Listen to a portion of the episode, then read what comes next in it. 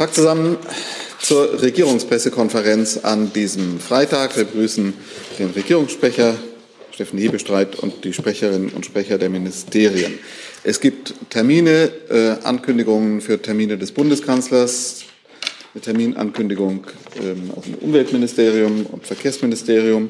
So, und dann müssen wir gleich darauf hinweisen, Herr Hebestreit, das kann er gleich erklären, hat ähm, was auch was mit der Verschiebung äh, der, des Regeltermins zu tun, nur bis 35, habe ich gehört, Zeit. Das heißt, wir machen eine sehr schnelle Regierungspressekonferenz. Und wenn es Fragen überhaupt gibt, dann kurz, präzise, knappe Antworten. Wenn es Fragen überhaupt gibt, das rahme ich mir ein. Ja, ähm, wir haben im Anschluss einen Staatsgast, äh, den Emir von Katar zu Gast im Bundeskanzleramt. Und da ich da im Defilé stehen muss und 13.45 Uhr und Straßen vorher gesperrt werden, müssen wir es heute etwas knapper halten. Aber wie immer freitags der Überblick über Termine des Bundeskanzlers in der kommenden Woche. Die beginnt bereits am Sonntag sehr früh. Ähm, wie bereits vergangenen Freitag angekündigt, beginnt dort die Afrika-Reise des Bundeskanzlers. Ich kann heute noch einige Details nachtragen und außerdem verweise ich auf das Briefing, das wir hier in diesem Saal um 16 Uhr noch zu dieser Reise anbieten.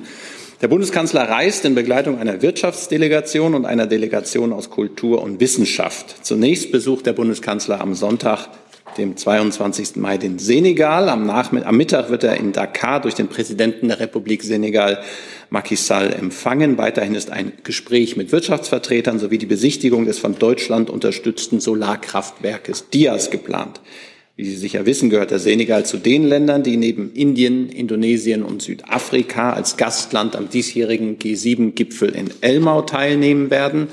Und auch das wird Teil der Gespräche sein. Am Nachmittag reist der Kanzler dann weiter nach Niger. Dort wird er am Montagmorgen, 23. Mai, den Stützpunkt der deutschen Spezialkräftemission Gazelle, der europäischen Ausbildungsmission EUTM und die dort stationierten Soldatinnen und Soldaten der Bundeswehr besuchen. Anschließend geht es weiter nach Niamey, wo der Bundeskanzler vom Präsidenten der Republik Niger, Mohamed Bazoum, empfangen wird, um sich mit ihm über verschiedene Aspekte unserer bilateralen Kooperation auszutauschen. Am späten Nachmittag geht es dann weiter nach Südafrika, wo der Bundeskanzler mit dem Präsidenten der Republik Südafrika, Cyril Ramaphosa, zusammentrifft. Ramaphosa muss es genau heißen. Weitere Stationen in Südafrika werden eine Führung im ehemaligen Gefängnis und am Verfassungsgericht der Republik Südafrika auf dem Constitution Hill sowie ein Unternehmensbesuch bei der Firma Sasol sein. Es ist auch ein Austausch mit Wirtschaftsvertreterinnen und Vertretern geplant. Zudem wird der Bundeskanzler an der Jubiläumsfeier zum 70-jährigen Bestehen der deutschen Industrie- und Handelskammer für das südliche Afrika teilnehmen. Am frühen Mittwochmorgen, 25. Mai, wird er dann zurück in Berlin erwartet. An das Briefing über die Reise habe ich Sie schon ähm, über das Briefing schon informiert. Am Mittwoch, dem 25. Mai, findet um 11 Uhr wie gewohnt unter Leitung des Bundeskanzlers dann die Sitzung des Bundeskabinettes statt. Und darauf folgen zwei Termine mit G7 Engagementgruppen. Die Bundesregierung misst dem Austausch mit zivilgesellschaftlichen Gruppen zur Begleitung der G7-Präsidentschaft in diesem Jahr eine besonders hohe Bedeutung bei. So wird der Bundeskanzler ab 13.30 Uhr den Women's Seven Gipfel äh, an ihm teilnehmen, der im Studio 3PC in Berlin stattfindet. Women's Seven vertritt die Frauen- und gleichstellungspolitische Zivilgesellschaft der G7. Im Rahmen seines Besuches wird der Bundeskanzler die Empfehlungen der Women's Seven Vertreterinnen für den G7-Gipfel in Elmau entgegennehmen und anschließend in einen direkten Austausch zu gleichstellungspolitischen Fragen treten.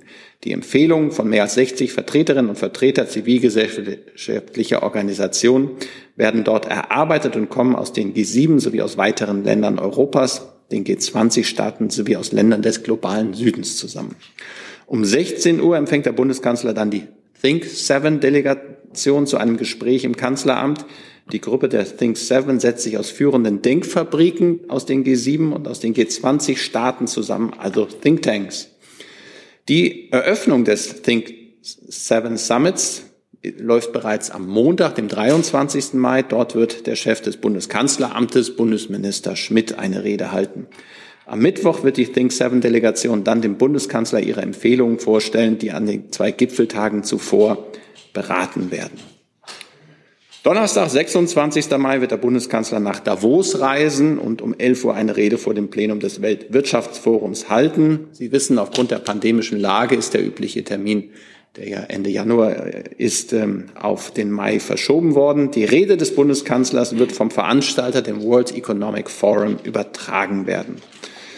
Dann sind wir bei Freitag, 27. Mai. Da wird der Bundeskanzler den 102. Deutschen Katholikentag in Stuttgart besuchen. Er wird um 11 Uhr an einer Podiumsveranstaltung teilnehmen. Titel der Veranstaltung ist Zeitenwende und Zusammenhalt, Gesellschaft und Politik in unsicheren Zeiten.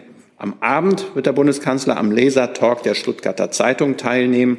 In der Zeit von 18 bis 19.30 Uhr stellt er sich dort den, in einer Veranstaltung den Fragen der Leserinnen und Leser. Und dann sind wir schon am nächsten Sonntag, 29. Mai. Da wird, er den, wird der Bundeskanzler gemeinsam mit dem portugiesischen Premierminister Antonio Costa die Hannover Messe eröffnen. Portugal ist in diesem Jahr das Partnerland der Industriemesse. Bei der Eröffnungsveranstaltung ab 18 Uhr halten der Bundeskanzler wie auch der portugiesische Premierminister eine Rede. Anschließend empfängt der Bundeskanzler den Premier zu einem bilateralen Gespräch im Rahmen eines Abendessens. Am Montag, dem 30. Mai, startet der Bundeskanzler ebenfalls gemeinsam mit seinem portugiesischen Amtskollegen ab 9 Uhr den traditionellen Eröffnungsrundgang über die Hannover Messe. Dabei werden sie zunächst den portugiesischen Pavillon eröffnen und anschließend eine Reihe portugiesischer und deutscher Aussteller der Messe besuchen. Gegen 11 Uhr geben dann die beiden Herren noch ein kurzes Pressestatement zum Abschluss ihres Rundganges ab. Das ist der kurze Weg durch die Termine des Kanzlers bis kommenden Montag. Danke. Dann haben wir eine weitere Ankündigung, bitte. Wer beginnt? Genau. Am 26. und 27. Mai, also kommende Woche Donnerstag und Freitag, findet die G7-Konferenz für Energie, Klimaschutz und Umweltminister auf dem EUREF Campus in Berlin-Schöneberg statt. Der Vizekanzler und Bundesminister für Wirtschaft und Klimaschutz Robert Habeck wird gemeinsam mit der Bundesumweltministerin Steffi Lemke die Konferenz gemeinsam eröffnen und gemeinsam die Sitzung leiten. Zu den presseöffentlichen Terminen haben wir bereits eingeladen. Am Donnerstagmorgen beginnt es mit einer Begrüßung und einem Doorstep, der auch gepoolt und gestreamt wird, ähm, sowie einem Familienfoto. Am Freitagmittag erfolgt dann die Abschlusspressekonferenz. Diese kann auch im Livestream oder vor Ort verfolgt werden. Der G7-Konferenz der Energie-, Klimaschutz- und Umweltminister kommt in diesen Tagen eine wichtige Bedeutung zu.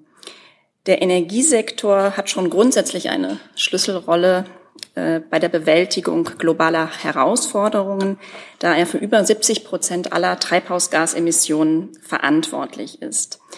Darüber hinaus ist die Frage der Energiesicherheit in das Zentrum der internationalen Diskussion gerückt. Klimaschutz und der Ausbau der erneuerbaren Energien sind Fragen von Energiesouveränität und damit zugleich Fragen der nationalen, europäischen und internationalen Energiesicherheit.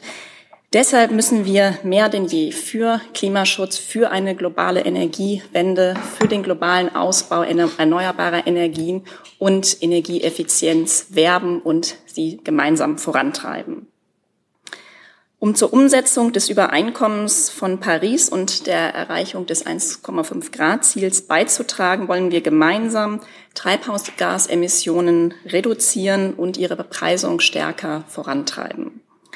Wir wollen dazu in nachhaltige Klima- und Energiekonzepte investieren, die die Energiewende stärken, einschließlich eines beschleunigten globalen Kohleausstiegs.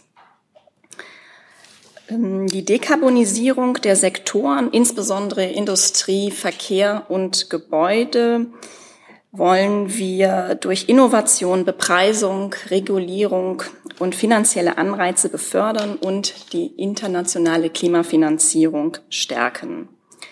Schließlich wollen wir weitere Fortschritte bei der Forschung zur Bekämpfung des Klimawandels erreichen und Klimaaspekte enger mit sicherheitspolitischen, dem sicherheitspolitischen Ansatz verknüpfen, um dem Klimawandel als Treiber für Armut und Konflikte weltweit den Boden zu entziehen.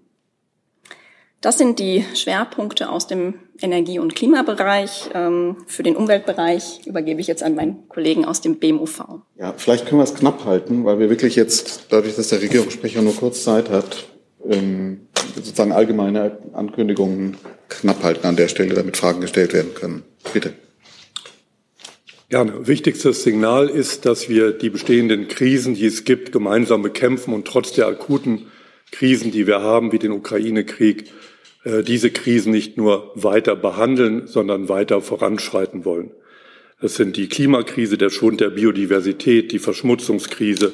Wir gehen diese globalen Krisen nun als Bundesregierung gemeinsam an und handeln übergreifend und nutzen dafür auch den gemeinsamen Hebel für die Bekämpfung der Krisen und deren Wechselwirkungen. Klima, Biodiversität, Meere, Energiegewinnung, Ressourceneffizienz.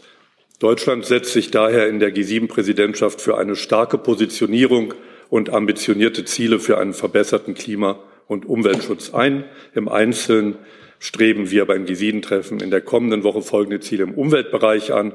Wir möchten einen zügigen und erfolgreichen Abschluss der Verhandlungen für einen neuen globalen Rahmen zum Schutz der Biodiversität. Wir möchten eine Einigung in den Verhandlungen zur Biodiversität in den Meeren und bei der Erhaltung der lebenden Meeresschätze der Antarktis zur Ausweisung von Schutzgebieten.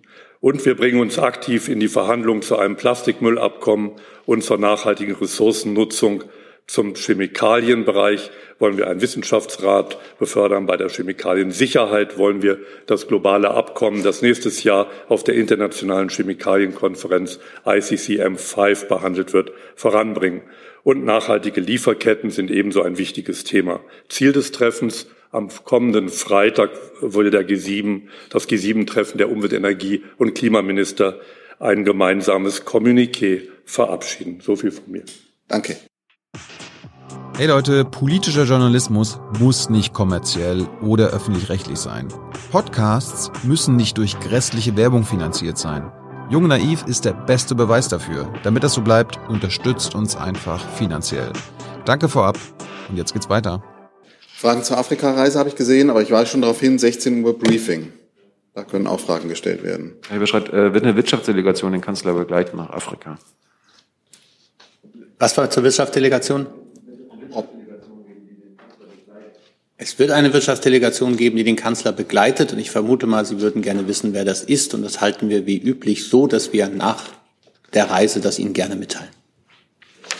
Frage, Zusatz, wie bitte? Er hätte ja sein können, dass durch eine neue Regierung das, sich dieses Prozedere geändert hat, aber gut. Ehrlich gesagt habe ich die Liste gar nicht vorliegen. Also ich kann das gerne mal aufnehmen, ob wir dieses Prozedere verändern, aber manchmal ist es auch so, dass es bis kurz vor Abfahrt noch ähm, Zu- und Absagen gibt. Wahrscheinlich ist deswegen so gewesen, dass die frühere Regierung zu dieser klugen Regelung gekommen ist. Fragen zur Ankündigung des Klima-, Energie-, Umweltministeriums der Ministerien? Bitte. Ich hätte eine Frage zu Elmau an sich, nicht speziell zu denen. Jetzt, das stellen wir dann hinten an. Dann hatte sich Herr Decker zunächst gemeldet. Bitte. Ja, bitte. Ja, ja, wir sind jetzt bei anderen Themen. Also das bezieht sich nicht auf die Ankündigung. Nein, ich weiß. Wir gehen jetzt zu anderen Themen, machen Elmar dann allgemein auch später, Okay. wenn wir noch dazu kommen, wie gesagt. Gut. Ja, mir geht es um das Interview äh, von Frau Lamprecht heute, in dem sie ähm, ankündigt, dass äh, die Bundesinnenministerin nicht nur ähm, Spitzenkandidatin äh, werde, sondern auch äh, hoffentlich Ministerpräsidentin äh, von Hessen äh, im Herbst 2023. Ähm, meine erste Frage ist an das äh, Bundesinnenministerium. Sind diese Äußerungen im Sinne von Frau Faeser und angesichts der Tatsache, dass diese Spitzenkandidatur ähm, ja offenbar schon beschlossene Sache ist, wann würde Frau Faeser äh, auf ihr jetziges Amt verzichten? Schon während der Kandidatur beziehungsweise zum Zeitpunkt der Nominierung für diese Kandidatur oder erst, äh, wenn sie tatsächlich Ministerpräsidentin geworden ist? Gleiche Frage kommt übrigens auch von außen. Ja, Herr Decker, dazu kann ich Ihnen sagen, das steht überhaupt nicht an.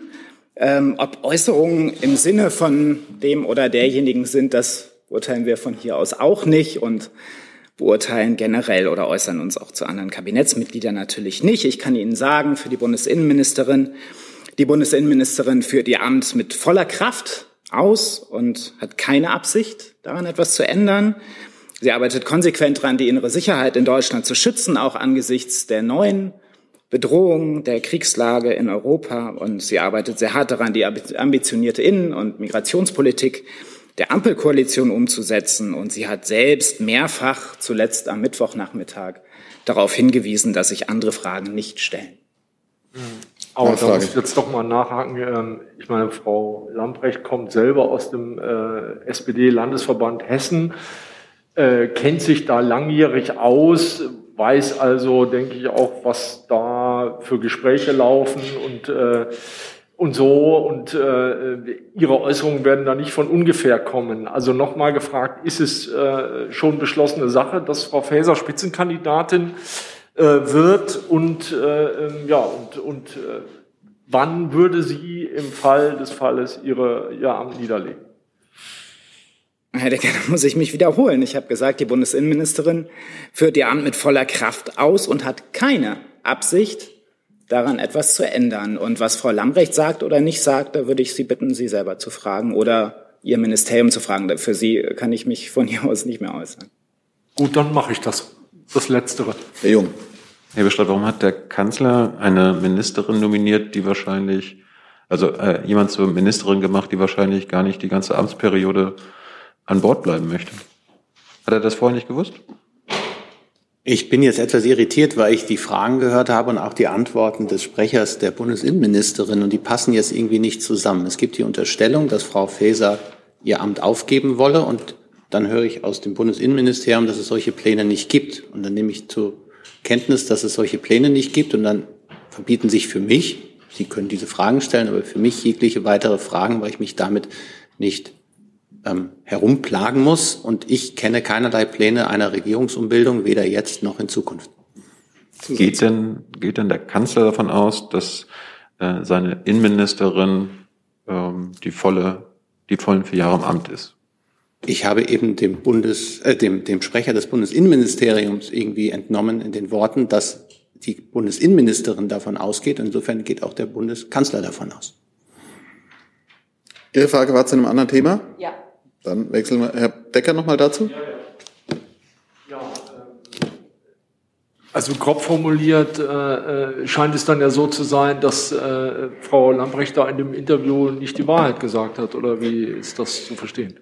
Die Frage geht ans Verteidigungsministerium. Ja, ja, ja, ja. Mhm. Ich kann Ihre Schlüsse überhaupt nicht teilen und kann den Worten der Ministerin auch überhaupt nichts hinzufügen.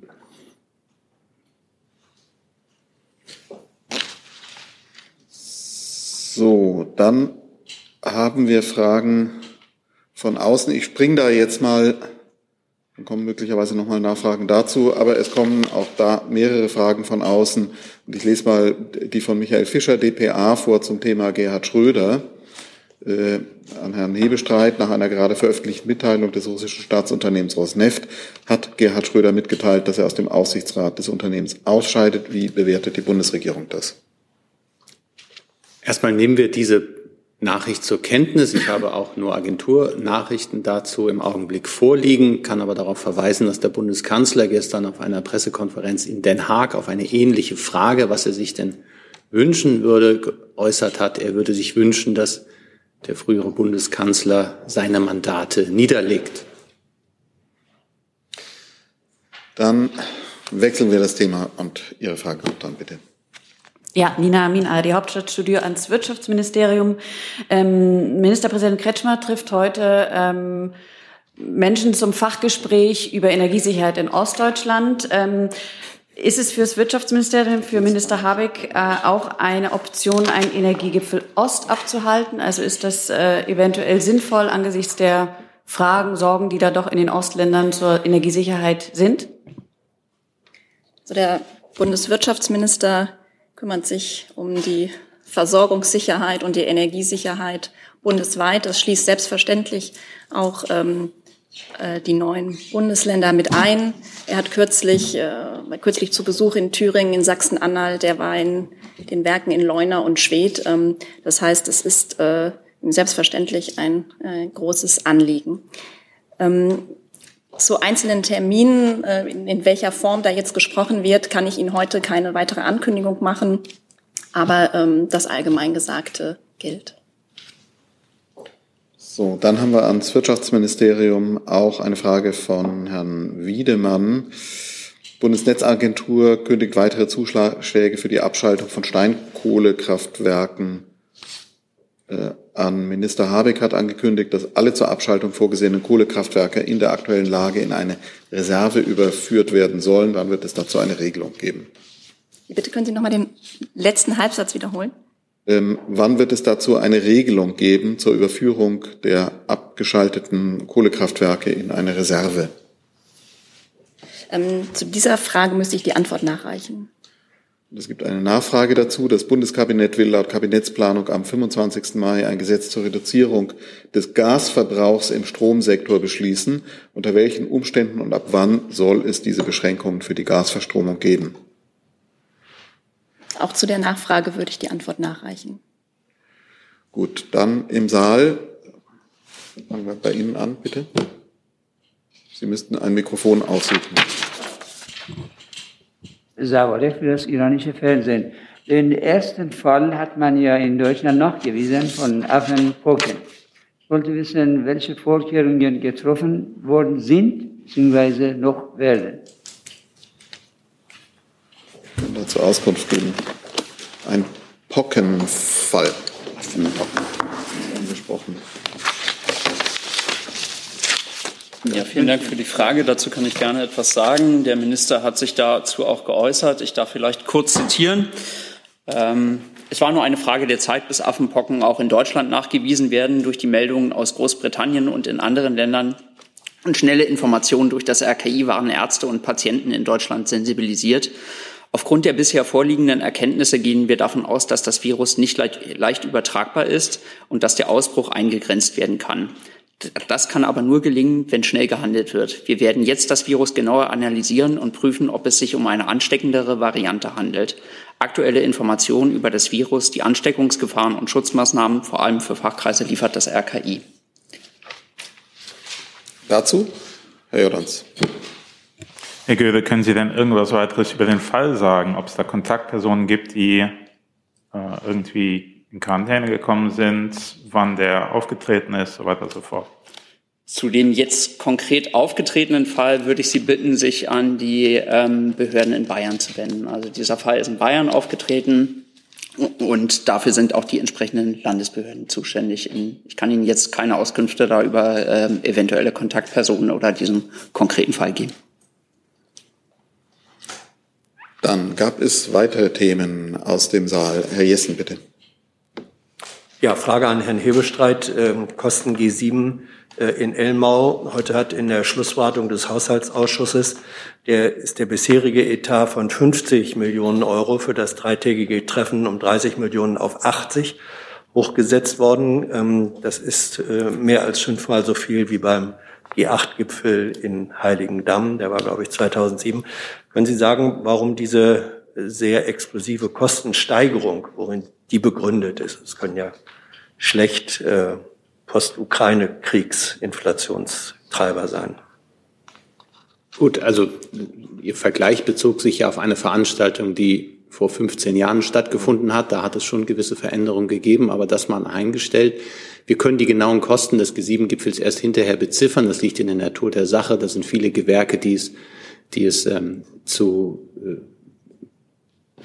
erwarten gilt. Ich weiß es, weil das Bundespresseamt unter anderem ein großes Medienzentrum in Garmisch-Partenkirchen gerade errichtet. Es gibt außerdem ein kleineres Medienzentrum, Briefing Center, was am Rande des eigentlichen Gipfelortes äh, errichtet werden muss. Es gibt eine massive Steigerung von Baumaterial, von Baupreisen ähm, auch von Personal, was man finden muss. Das ist tatsächlich postpandemisch gar nicht so einfach. Und dann wird natürlich auch ein relativ hoher Sicherheitsaspekt ähm, zu bewältigen sein. Grundsätzlich ist es aber so, dass die Spitzabrechnung erst nach diesem Gipfel stattfinden kann. Aber die Vorbereitungen laufen und sie sind gut im, gut im Zeitplan. Insofern freuen wir uns auf einen hoffentlich guten, sonnigen und friedlichen Gipfel in Elmau ab 26. Juni. Ja, gleichwohl, ähm, es ist ja ein Haushaltsansatz, das heißt, dem müssen Annahmen zugrunde liegen. Diese Annahmen waren strukturell ja eigentlich auch in dem bisherigen 50 Millionen Ansatz äh, vorhanden gewesen, sonst wäre der nicht zustande gekommen. Könnten Sie vielleicht auch doch und nicht erst ex post ähm, benennen, gegebenenfalls als Nachlieferung, worin sich diese fast Verdoppelung des Kostenansatzes begründet?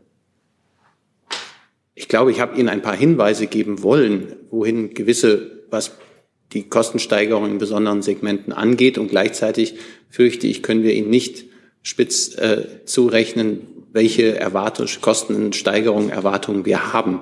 Deswegen machen wir das ja erst gründlich, wenn der Gipfel dann abgelaufen oder absolviert sein wird. Aber äh, dann in gewohnter, auch präziser Manier. Und dann können wir uns gerne darüber unterhalten, ob das ähm, den Erwartungen entsprach. Herr Jung, dazu? Ist denn das Ziel, dass die Kosten niedriger sind als beim letzten G7-Gipfel in Elmau? Da waren es ja am Ende offiziell 116 Millionen Euro. Also nach Abrechnung aller Kosten. Die Zahlen kann ich jetzt von hier nicht, nicht bestätigen, weil ich sie einfach nicht kenne. Man muss aber auch gucken, ob ähm, welche Zahlen da zusammengerechnet werden, weil es natürlich auch Kosten gibt, die vor Ort anfallen, die nicht aus der Bundeskasse beglichen werden. Insofern ähm, ist es grundsätzlich so, dass wir einen guten Gipfel, einen äh, friedlichen Gipfel veranstalten wollen. Ähm, und wenn er dann auch noch günstiger würde als der Gipfel beim letzten Mal, nehmen wir das auch in Kauf. Aber das kann nicht das übergeordnete Ziel sein. Grundsätzlich versuchen wir so effizient wie möglich vorzugehen. Du sag mal, Kira, ganz unter uns, du bist die Jüngste hier? Ja. Warum arbeitest du hier eigentlich? Na, weil wir das beste Journalismusformat in Deutschland sind und weil hier keine Werbung läuft. Und woher kommt die Kohle für dein Gehalt? Per Banküberweisung oder PayPal von den Leuten, die uns zuschauen oder zu hören. Wie das geht? Seht ihr in der Podcast-Beschreibung. Frage. Themenwechsel zum Thema Türkei. NATO fragt äh, Frau Kiranuri von der griechischen Redaktion der Deutschen Welle. Was unternimmt Deutschland konkret, um den Weg zur Aufnahme Finnlands und Schwedens zu ebnen? Ich glaube, dazu hat meine Kollegin Christiane Hoffmann sich vor zwei Tagen hier schon ähm, eingelassen und sie hat das, ähm, der, ihren Einlassung habe ich nichts Konkreteres ähm, beizufügen. Grundsätzlich ist es so, dass wir, wie viele andere NATO-Staaten, den Beitrittswunsch Finnlands und Schwedens ausdrücklich begrüßen und unterstützen. Und im Augenblick laufen die Gespräche, dass am Ende das auch ein sehr schnelles Verfahren werden kann. So, ich sehe keine weiteren Fragen, was gewährleisten würde, dass der Emir nicht auf den Regierungssprecher warten muss. Herr Jordans hat noch eine. Ah, dafür ist noch Raum. Bitte. Naja, ist etwas äh, anderes Thema, deshalb habe ich gedacht, ich stelle das mal ganz hinten an. Ähm, der für den Panzerbau äh, verantwortliche Manager bei Rheinmetall ist laut einem Zeitungsbericht äh, vier Tage lang spurlos verschwunden. Nachher wurde er angeblich äh, von der Polizei betrunken im Auto gefunden. Macht sich denn die Bundesregierung, ähm, Herr Hebestreit, Sorgen, dass jemand mit so einer wichtigen Funktion beim deutschen Rüstungskonzern äh, so plötzlich äh, mysteriös abtaucht und haben Sie irgendwelche Hinweise dafür, dass mehr hinter dem Fall stecken könnte?